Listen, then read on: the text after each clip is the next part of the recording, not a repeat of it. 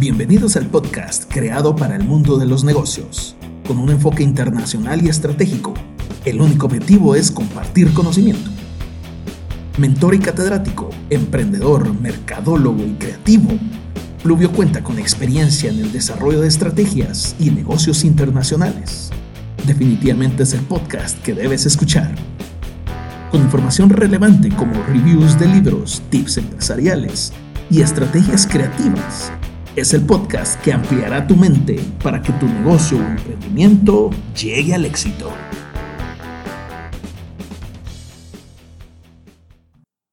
Bienvenidos, muchas gracias por estar nuevamente acá en el segundo episodio del podcast que he lanzado. Es eh, bastante importante para mí, muchas gracias, la verdad. Eh, estoy compartiendo dos cosas que me encantan hacer. Una es que es estar hablando y la otra es leer. Y ahorita me topé con una lectura bastante interesante de una colección de libritos pequeños de Forbes que se llama la, colección Grandes Lecciones de Negocios. Y me topé con este libro de Forbes que se llama La innovación como estrategia. Cuando renovar y cambiar conducen al éxito. Y creo que es algo que tenemos que hacer ahorita todos, tanto de manera personal como profesional. Renovarnos y cambiar. Y este libro eh, aborda la vida a manera así bastante resumida de empresarios bastante, bastante reconocidos, emblemáticos a lo largo del tiempo. El primero es eh, Henry Ford, David Ogilvy, Ray Kroc, Sam Walton y un trío acá de señores que es eh, de ejecutivos, otros ejecutivos que fundaron la, la firma KKR, que son los Colbert Colbert, Kravis y Roberts. Ya les voy a explicar un poquito cada uno. Voy a comenzar con, con Henry Ford, que es de, los, digamos, más, más conocidos por la compañía Ford. Em, esta personalidad, este, esta, este, este emblemático empresario, eh, su mentalidad era enfocada en decir, bueno, voy a fabricar un automóvil para el gran público. Él empezó a ver, sí sabía y estaba apasionado de muchas eh, cosas relacionadas con la industria automovilística. Eh, la innovación de Henry Ford estuvo enfocada en crear la producción a escala de un mismo modelo de vehículo. Su historia en este pequeño libro habla sobre la vida de Henry Ford y su pasión por investigar y preguntarse cómo funcionaban las cosas. ¿Quiénes de los que están ahorita escuchando eh, el podcast dicen, sí, yo soy así, me investigo y me pregunto cómo funcionan las cosas? Y si no, pues es momento que lo empeces a hacer. Eh, Henry Ford a los 13 años de vida vio un motor de vapor alimentado por carbón y ahí despertó su pasión por las máquinas. Eh, se fue de su pueblo en Michigan, se fue a Detroit para obtener empleos como aprendiz de mecánica, lo que lo llevó a convertirse en ingeniero en jefe de una empresa de generación eléctrica. Tuvo un gran apoyo de parte de su, de su esposa, eh, a quien Henry Ford la llamó la creyente, porque desde los, los primeros días que se conocieron, eh, esta, la, esposa de Henry Ford eh, lo apoyaba a cualquier idea que Ford tenía y que quería eh, realizar. Y una de esas ideas de las que sonaban muy locas en ese entonces era que quería crear el primer carruaje sin caballos. Mientras Ford trabajaba en esta empresa, la industria automovilística se adaptaba a crear vehículos pequeños con motores similares a los que Ford supervisaba en esta empresa. Ford admiraba al fundador de la empresa donde trabajaba. La empresa se llamaba Edison Illuminating Company, que era ni más ni menos que el dueño, eh, era Thomas Alva Edison, quien eh, en una reunión ya se sabía mucho de la fama que tenía Ford de, estar así investigando y, creando y salir de lo convencional de su forma de pensar. Eh, Thomas Alva Edison se acercó a, a Ford y le dijo, mira, tienes la idea correcta, jovencito, sigue con ella. porque él seguía hablando sobre crear una máquina que se movilizara a base de combustión interna, que es lo que ahora son los vehículos. Ford emocionado cuando recibió esas palabras como de validación, ¿verdad? Ford se emocionó y regresó a su taller. Logró tener un prototipo del vehículo, del motor, eh, que vendió en 200 dólares en aquel entonces. Y así fue progresando en su investigación y desarrollo del anhelado motor. Sucedió bastante. Eh, a Ford lo contrató una empresa que empezaba a dedicarse a fabricar automóviles. Se llamaba la Detroit Automobile Company. Eh, esta empresa eh, no realizó muy bien las proyecciones de lo que querían hacer y antes de fabricar un solo automóvil, despidió a Ford por capricho de los dueños. Me imagino que ahí sucedió algo que no lograron cuajar ideas entre ellos. Bueno, Ford continuó la búsqueda de su sueño. Vio un reto entre las actividades que se estaban movilizando, y esto es muy, muy importante hablar de contextualizar y conocer la industria y moverme en lo que sucede en la industria. Eh, Ford eh, se, se, se, motivó a participar en un reto de vehículos de grandes, vehículos grandes, una, una carrera de vehículos grandes. Se metió a un concurso para competir contra un fabricante líder de motores que este era de, de, Ohio. Entonces la carrera consistía por recorrer 10 millas de largo, en donde pues Ford diseñó un motor y le ganó a el competidor que tenía, que, que, que era Alexander Malcolmson, y él era un comerciante de carbón. Entonces, cuando le ganó, pues este señor lo volvió a ver y dijo, bueno, él quién es, lo conoció y eh, aterrizaron en que Ford tenía unos sueños que quería cumplir. Y aquí es cuando me imagino que él preparó un pitch ahí bien elaborado, bien estructurado para decirle a Malcolmson, mire, esto es lo que yo quiero hacer. Lo convenció y crearon Ford Motor Company. Imagínense, imagínense, comenzaron con 28 mil dólares. Este señor Alexander Malcolmson, este comerciante de carbón, imagínense haber sido un gran empresario en ese entonces, 28 mil dólares en efectivo. Y aquí es donde el reto y la forma de pensar de Ford lo llevó a, a, sacar ventaja. Ford dijo, bueno, voy a fabricar un vehículo tal como un fósforo es igual a otro fósforo cuando sale de la fábrica de fósforos. ¿A qué iba él? Pues va a fabricar un automóvil para el gran público. Es decir, él ya no se enfocó en un nicho. Sabía que había un nicho de gente, digamos, en aquel entonces privilegiada que podía tener un vehículo. Pero él dijo, lo voy a trasladar a un mercado masivo. La mentalidad, obviamente, de, Ford era totalmente distinta a lo que la gente estaba pensando y a lo que la gente estaba acostumbrada a percibir. Para tener una idea, hasta dónde llegó Ford con esta forma de pensar. En 1914, 13.000 trabajadores que trabajaban en Ford Motor Company llegaron a fabricar 260.000 automóviles. La industria en general, la industria, la competencia de Ford requería de 66.350 trabajadores para fabricar 286.000 automóviles. Una gran diferencia. Este es uno de los grandes impactos que hizo Ford en la industria. Eh, básicamente él se enfocó en reducir costos para beneficiarse de una venta más global. Esto es increíble cómo logró Ford cambiar esa mentalidad y cambiar ese enfoque del negocio hacia eh, un mercado más global, ¿verdad? Eso es a resumen lo que habla de, de Henry Ford y después habla sobre David Ogilvy. ¿Alguno de ustedes ha escuchado la agencia de publicidad Ogilvy? Este Ogilvy, David Ogilvy, era, eh, fue un joven británico poco convencional, que hizo de las costumbres norteamericanas su fuente de vida. Imagínense, él se fue a investigar eh, qué hacían los norteamericanos y cómo él pudo rentabilizar eso. Eh, este era un enfoque más analítico, él se enfocaba en, ver temas antropológicos y Ogilvy se fue dando cuenta de que tenía mucho, mucho potencial. Él mismo fue el que creyendo en él mismo. Muchas veces, cierto, necesitamos que la gente nos eche porras y todo, pero ojo, nosotros tenemos que crear también nuestro potencial. Eh, entonces Ogilvy se valió de hacer publicidad en aquel entonces de frases pegajosas, imágenes sensuales, pero principalmente usaba hechos crudos y fríos. Digamos que usó los hechos y estadísticas para traducirlos en un poderoso factor de ventas. Investigó y creó anuncios basados y sustentados eh, que encontraban el famoso insight. Me encanta hablar de los insights eh, porque es lo que te hace muchas veces pegar con tu audiencia para poder vender algo. Entonces, eh, él encontró esos famosos insights entre las comunidades y los habitantes. Se empezó a desarrollar en ventas. Muchos dicen odiamos las ventas, pero ojo, miren, Ogilvy fue un vendedor bastante exitoso.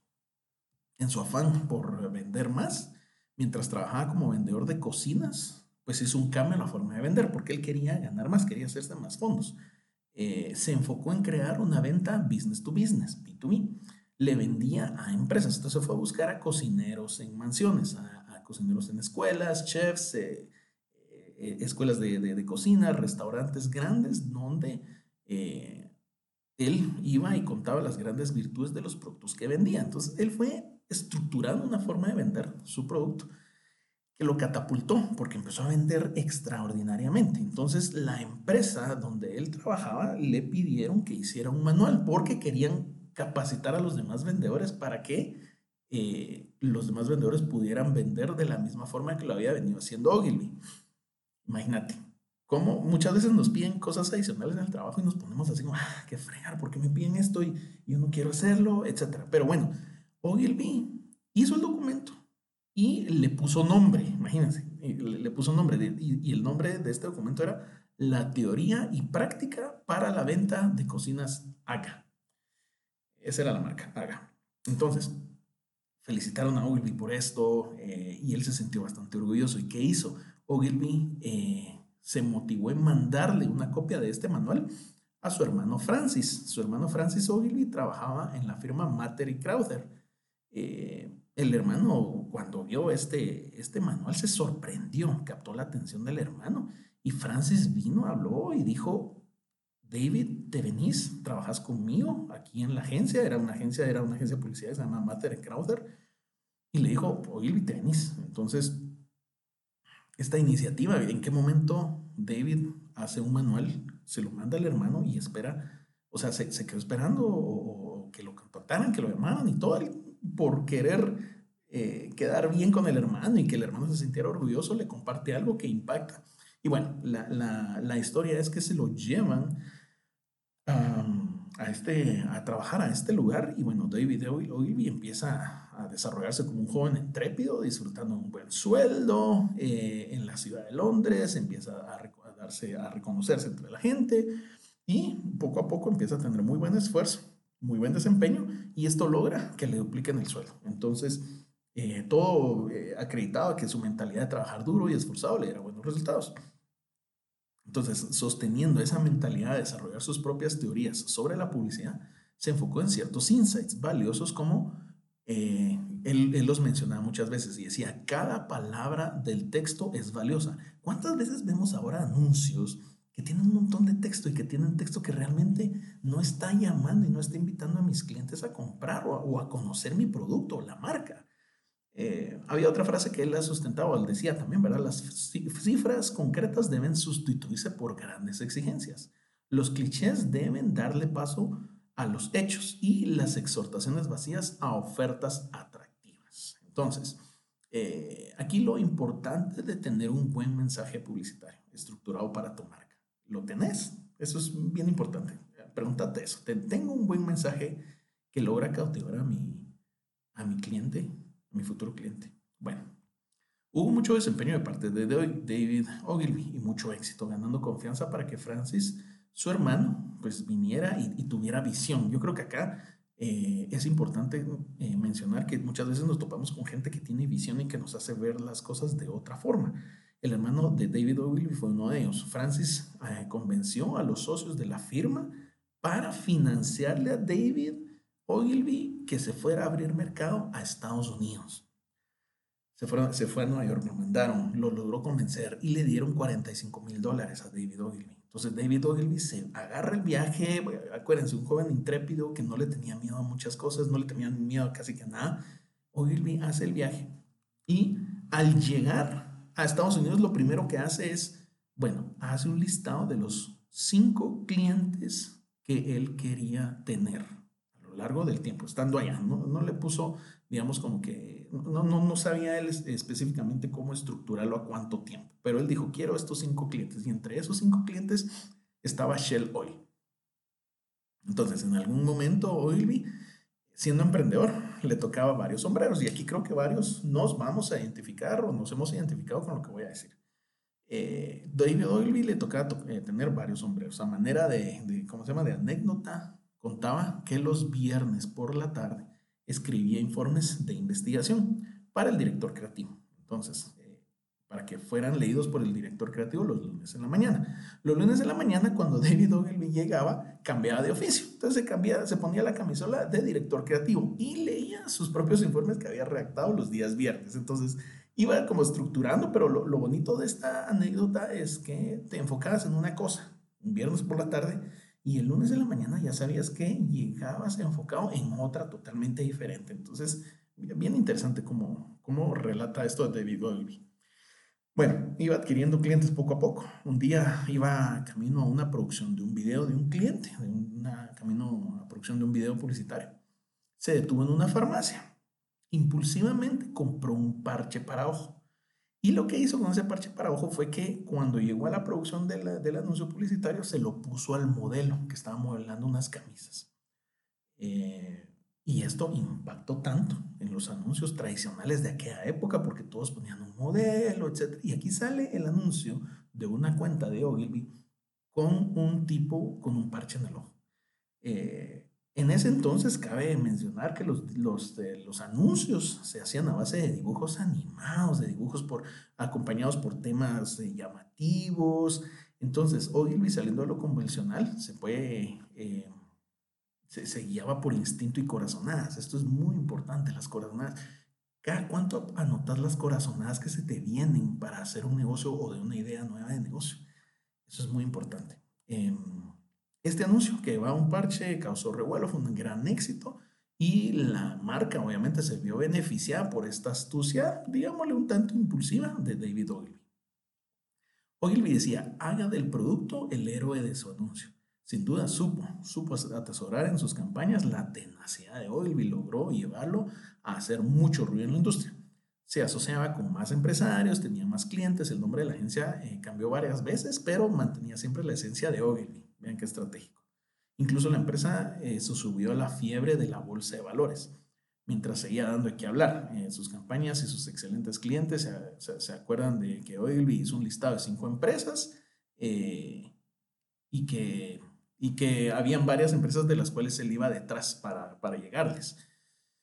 Ya en, después de algún momento, Ogilvy había adquirido cuatro empresas de las que él tenía pensado abordar le hacía falta una por conquistar. Y aquí es cuando la astucia otra vez de Ogilvy volvió a, volvió a, cobrar, a cobrar impacto, ¿verdad? Enamoró a la cuenta que le hacía falta.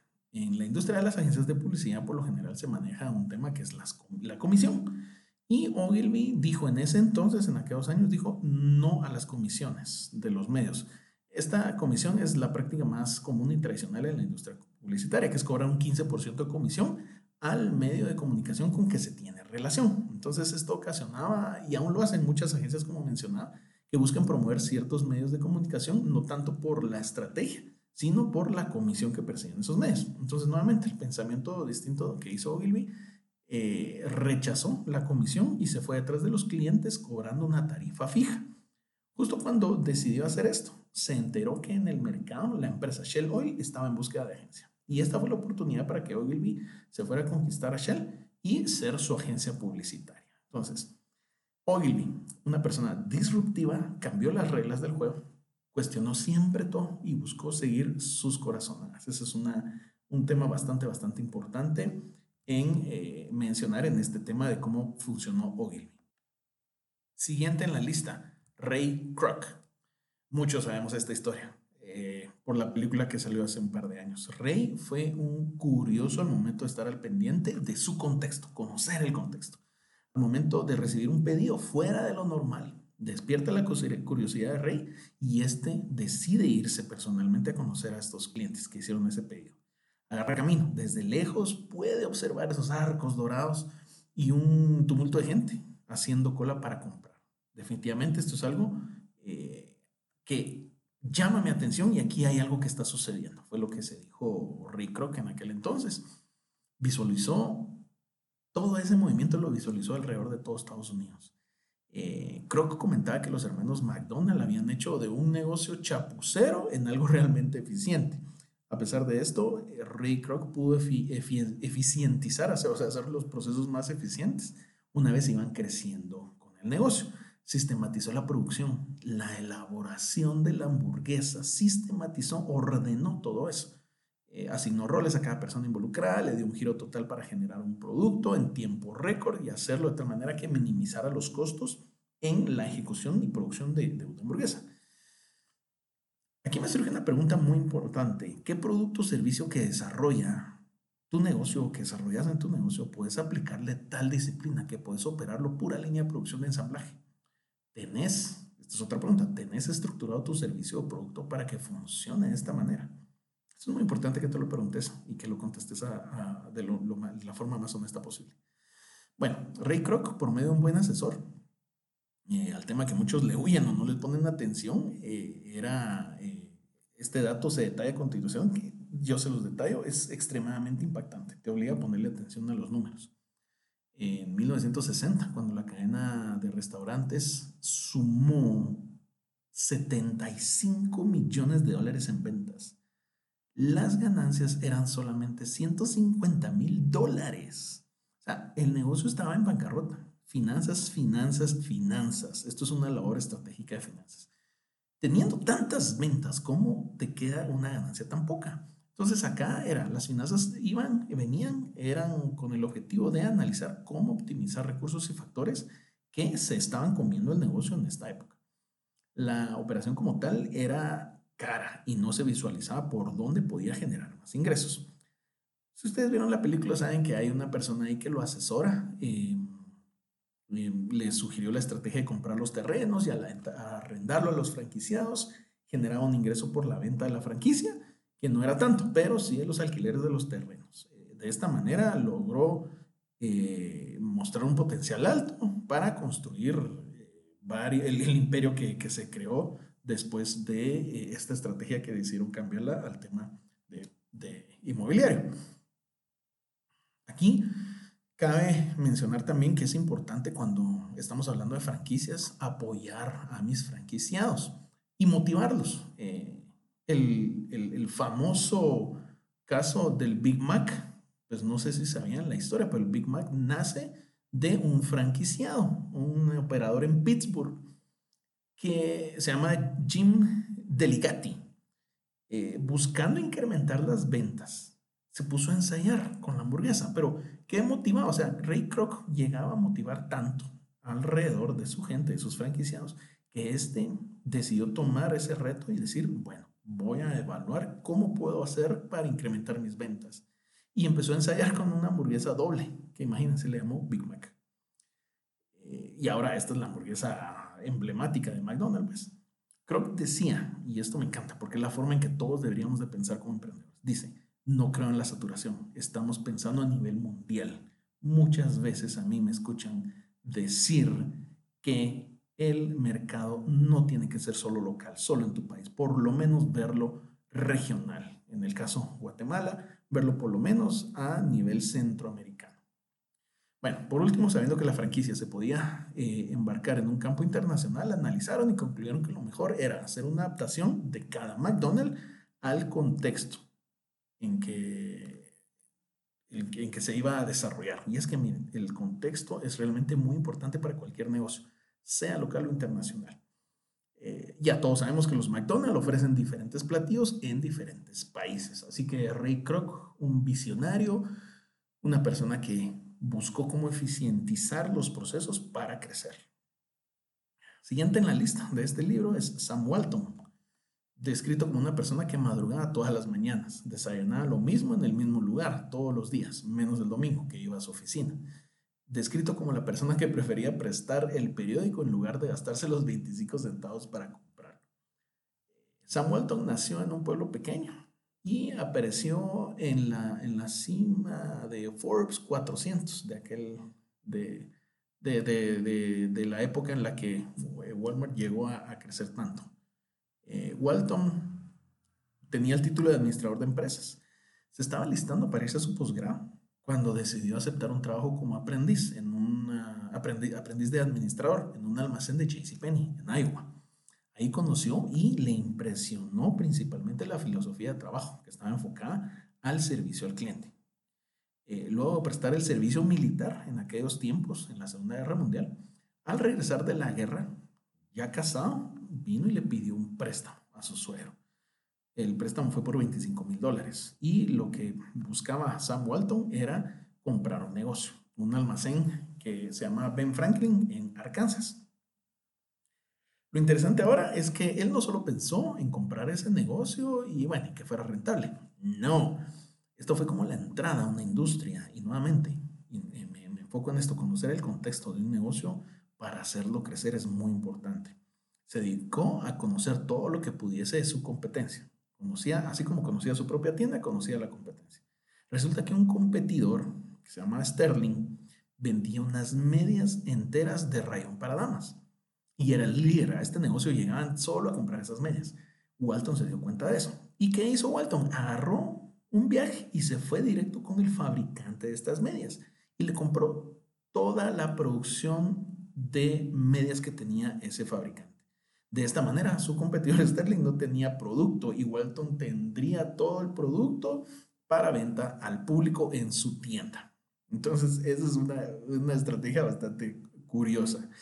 Walton no podía enterarse que alguna empresa estuviera teniendo éxito porque tomaba su auto, se iba a conocerlo y aprendía personalmente la, forma en que trabajaba y esto era pura experimentación y conocer el, contexto. Ahí se dio cuenta que el éxito de una de las tiendas que había ido a conocer era el concepto de autoservicio. Y aquí eh, la gente llegaba, cogía el producto, pagaba y se iba.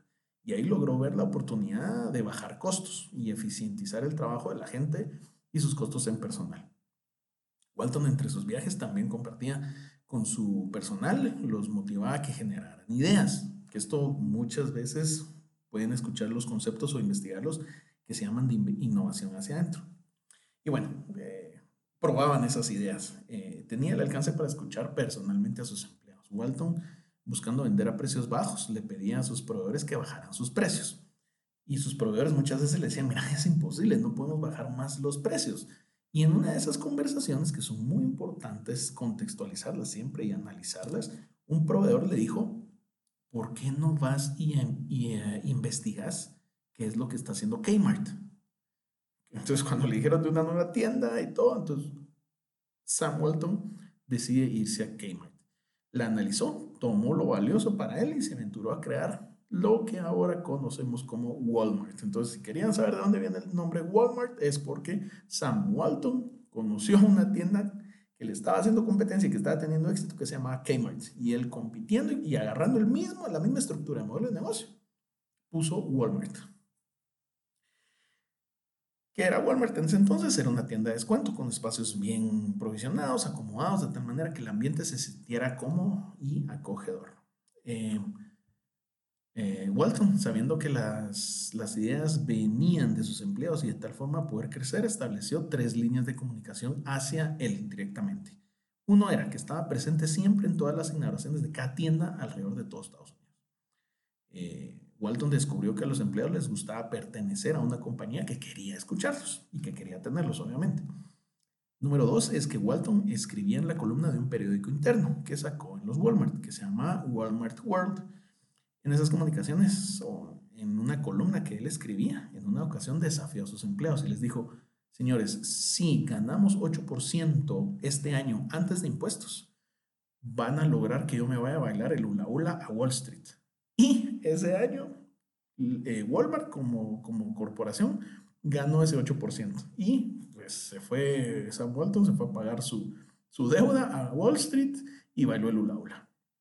El tercer punto de, de las tres líneas de comunicación que había establecido era que Walton mantenía una invitación abierta para que cualquier empleado lo contactase personalmente para cualquier tipo de comunicación. Eh, acá hay algo bien interesante y es que eh, mencionan sobre una crisis. En 1973, la crisis del petróleo ocasionó que los precios se dispararan de la energía y del combustible. Esto generó que los almacenes se tuvieran que reestructurar y que los Walmart se construyeran dentro de, buscando una estrategia, que los Walmart se construyeran dentro de un límite de 12 horas por carretera, desde el centro de distribución más cercano. Es decir, o sea, asegurar el aprovisionamiento con costos bajos y un tiempo mínimo. Eh, o sea, y fue haciendo como pequeñas islas, pequeños clústeres. Entonces construía primero el depósito gigante y luego iba sembrando Walmart alrededor de este gran depósito. De esta manera iban bajando costos es lo interesante acá? Todo esto, todas estas ideas se generaron a raíz de una crisis. ¿En qué estamos ahorita? Estamos en una crisis. Este es momento para generar ideas. Eh, bueno, Walton creía mucho en sus empleados, buscaba también generar opciones para que los trabajadores que permanecían en la empresa por suficiente tiempo se volvieran socios del negocio. Eh, en 1992, una operadora que trabajó por 24 años en la, en la empresa, al retirarse tenía un fondo de retiro por 262 mil dólares. Y esto era que, algo que a Walton le enorgullecía, enorgullecía grandemente, eh, tener esa relación con, con los empleados. En ese mismo año, Sam Walton fallece después de una batalla larga con, con cáncer y eh, esto lo anunciaron por medio del sistema de comunicación que tenían interno. Eh, y pues la historia es de que todos los empleados lloraron cuando supieron esa noticia porque apreciaban bastante a Sam Walton porque él se involucraba en todos los procesos y hay una historia también que habla sobre que él se iba con el chofer del camión repartidor y se iba a la par de él y se iba hablando, iba obteniendo un montón de información valiosa para poderla procesar después en beneficio de su negocio. El impacto de Walmart se puede analizar. Eh, cuando nos ponen competencia. ¿Qué haces cuando alguien aparece con un producto igual al tuyo? ¿Te motivas o te quejas? Este libro menciona una parte bien interesante, que un vendedor de herramienta eh, pusieron un Walmart cerca de donde él tenía su local. ¿Y qué hizo este señor? Se tuvo que eh, enfocar en comprar mejor para vender más barato y lo logró. No se quejó que habían puesto un Walmart ahí cerca. Y estamos hablando de una empresa pequeña, comparado al tamaño de los Walmart. ¿Qué sucedió con esta empresa? Decidió comprar más barato y poder vender un poco más barato. Aumentó sus ventas por 300% durante los primeros tres años. Increíble, ¿no? ¿Te quejas o te enfocas o te motivas? Eh, a esto hace mucha, mucho análisis, el que siempre en los centros comerciales ustedes se van a dar cuenta que hay un, algo llamado ancla y es algo que jala a los negocios que están alrededor. Entonces, es una mentalidad interesante de verlo. Eh, ¿Qué haces cuando suceden cosas adversas en tu industria o en tu negocio? ¿Te quejas o actúas para generar estratégicamente? Hmm, interesante, ¿no? Bueno, la última empresa que está en análisis de este libro es eh, KKR, Colbert, Kravis Roberts. Este es un tema bien, para mí, bien, bien grueso, bien fumado, porque aquí se está hablando de tres emprendedores que se reunieron un día en un banco donde trabajaban, que era Bear Stearns, y eh, el momento ajá les llegó cuando estos tres señores dijeron, mucha, esto nosotros lo podemos hacer por nuestra cuenta. Y deciden hacerlo como empresarios y ya no trabajando como alguien más. Estos ejecutivos empezaron a ver el endeudamiento como varios de nosotros no lo miramos. Ellos lo vieron como una oportunidad para hacer negocios. Lograron hacer que con endeudamiento las empresas pudieran prosperar y así también sus ejecutivos. En esta época los créditos eran con el objetivo de adquirir una casa. Estamos hablando de los años 70.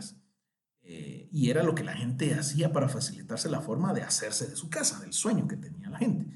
La innovación en esta gente estuvo en el enfoque en que los ejecutivos trasladaron el tipo de préstamo para las grandes empresas, o sea, a las finanzas corporativas. Es decir, fomentaban los préstamos a las empresas para que éstas crecieran por medio del dinero de alguien más, lo que se llama o se conoce comúnmente como el apalancamiento. Esta parte me encanta el libro cuando cita que los ejecutivos de KKR llegaron a hacerse millonarios por medio de aplicarle deuda a otras empresas. Increíblemente, esto resulta ser excelente camino para todos los involucrados. Principalmente, estos ejecutivos se dieron cuenta que el modelo iba a ser exitoso por la simple razón de que la deuda refuerza un tipo especial de disciplina para el que adquiere la deuda. Porque, ponete a pensar, lo que menos quieres es que tu nombre salga tachado. Y si estás hablando de una corporación, de una empresa, cuando tu nombre sale tachado como mala paga, pues esto ocasionaba que las empresas adquirieran préstamos y se ordenaran internamente. Esto ya de por sí, o sea, esto impactó casi que por inercia. Implicaba que el orden trajera grandes beneficios. Increíble. Aspectos externos favorecieron a la promoción de vender préstamos a empresas. Resulta que los pagos de intereses eran deducibles de impuestos. Entonces, imagina qué empresa no iba a venderle el beneficio, algo así, algo así como ahora funciona el leasing que esas cuotas pueden ser deducibles del, impuesto que tienes que pagar. Bueno, compraban empresas por medio de capital de riesgo, no llegaban a ser dueños de más del 50% de las empresas que compraban. O sea, ellos venían, miraban una empresa, sacaban un préstamo y compraban esa empresa, pero no compraban más del 50%. ¿Por qué? porque sabían que el dueño de la empresa era el que operaba, era el que sabía cómo funcionaba ese negocio. Entonces ellos gestionaban el préstamo para adquirir ese capital de riesgo, lo ponían en inversión en una empresa que ellos ya habían analizado o bien observado, pero dejaban todavía la coordinación y la gerencia y el dominio de esa empresa para los, los socios fundadores de las empresas que ellos adquirían. Ante este tipo de negociaciones existe siempre el ser humano con una mente un tanto exagerada, una mente que se distorsiona muchas veces. Eh, ya ganó y quiere ganar más, o se plantea una estrategia para negociar y salir en caballo blanco, en fin. A finales de los años 80, eh, RJR Nabisco, es una, era una empresa dedicada a la distribución de varios productos de consumo, buscó a KKR. El valor de las acciones en ese momento de RJR Nabisco era de 60 dólares por acción. Fueron a buscar a KKR y se hicieron negociaciones. Pero una empresa competidora de KKR escuchó sobre eso y les dijo, mira, te pagamos 75 dólares por acción. KKR se enteró de eso y vino y ofreció 90 dólares por acción. Y empezaron con un estira y encoge, lo que empezó a, a generar una pelea de egos y la negociación se cerró por KKR comprando RJR Navisco por 109 dólares por acción. Esta quedó registrada como la adquisición más alta en la historia de esa época, por 30 mil millones de dólares. Aquí lo importante, lo interesante es que KKR de esos 30 mil millones de dólares solamente puso 15 millones de su bolsa. Esto, eh, fijo, es una operación extraordinaria desde cualquier punto de vista. No digamos el financiero, no le digas esto a un financiero, le vas a enamorar los oídos. Pero es importante mencionar cómo una empresa logra trabajar con el dinero de alguien más. Y aquí es donde eh, cierro básicamente con este review del, del libro, de esta, de esta edición de, de, los libros de Forbes, porque es bien interesante cómo el ser humano ha logrado hacer cambios drásticos, cambios interesantes, cambios creativos por pensar afuera de la caja, no ser convencionales en su forma de operar, buscar sistematizar orden, buscar estructura, contextualizar y tomar riesgos que definitivamente sabes que te van a llevar a un buen lugar. Así que este es el, review. Gracias por escuchar el segundo programa. Esto ha sido para mí de veras bastante, bastante interesante. Esperamos sacar uno, uno próximo y espero que les haya servido de algo este review. Vamos por otro libro para la otra semana. Espero que sea antes. Y gracias, suscríbete y voy a estar subiendo más información. También estoy dando asesorías gratuitas en esta época de la pandemia. Gracias.